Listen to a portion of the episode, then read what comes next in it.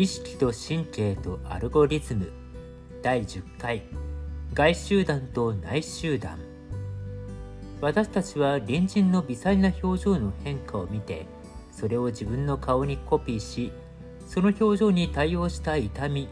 悲しみ怒り喜びといった感情を自分の中に再現するミラーリングという能力を先天的に持っています。この共感こそが人間社会の道徳の根源で無意識の集団的共感の連鎖が見えざる手となって人間を社会秩序に従わせるのだと倫理学者で経済学の祖アダム・スミスも道徳感情論において説いています。隣人に共感し同時に隣人の共感を期待しながら人間は集団の中で生きていますが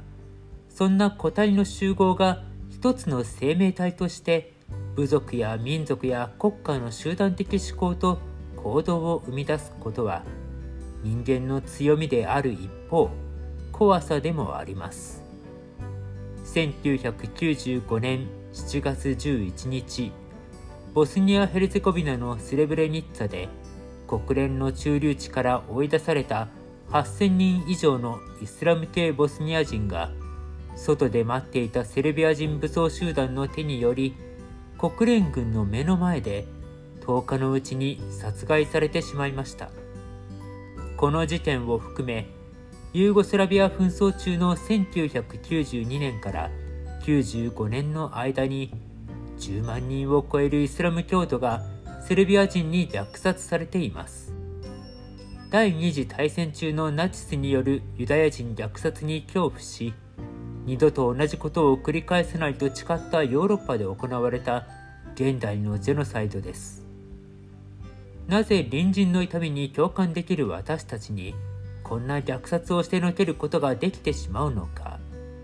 その理由は外集団と内集団の違いにあります。スレブレニッツァではついこの前まで同じ学校で学び同じ町で働いていた人々が隣人に銃を突きつけて撃ち殺しました。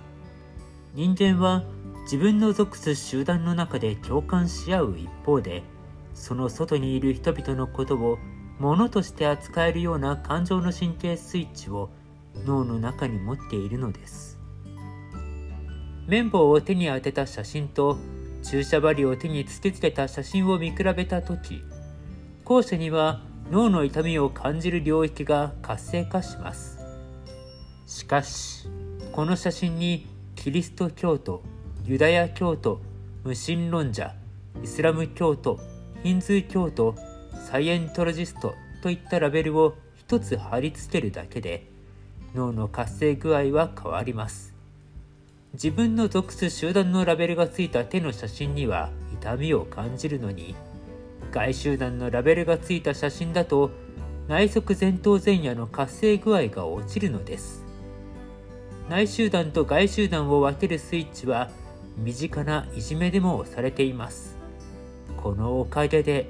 昨日まで友人だった人の痛みに反応せずにいられるわけです。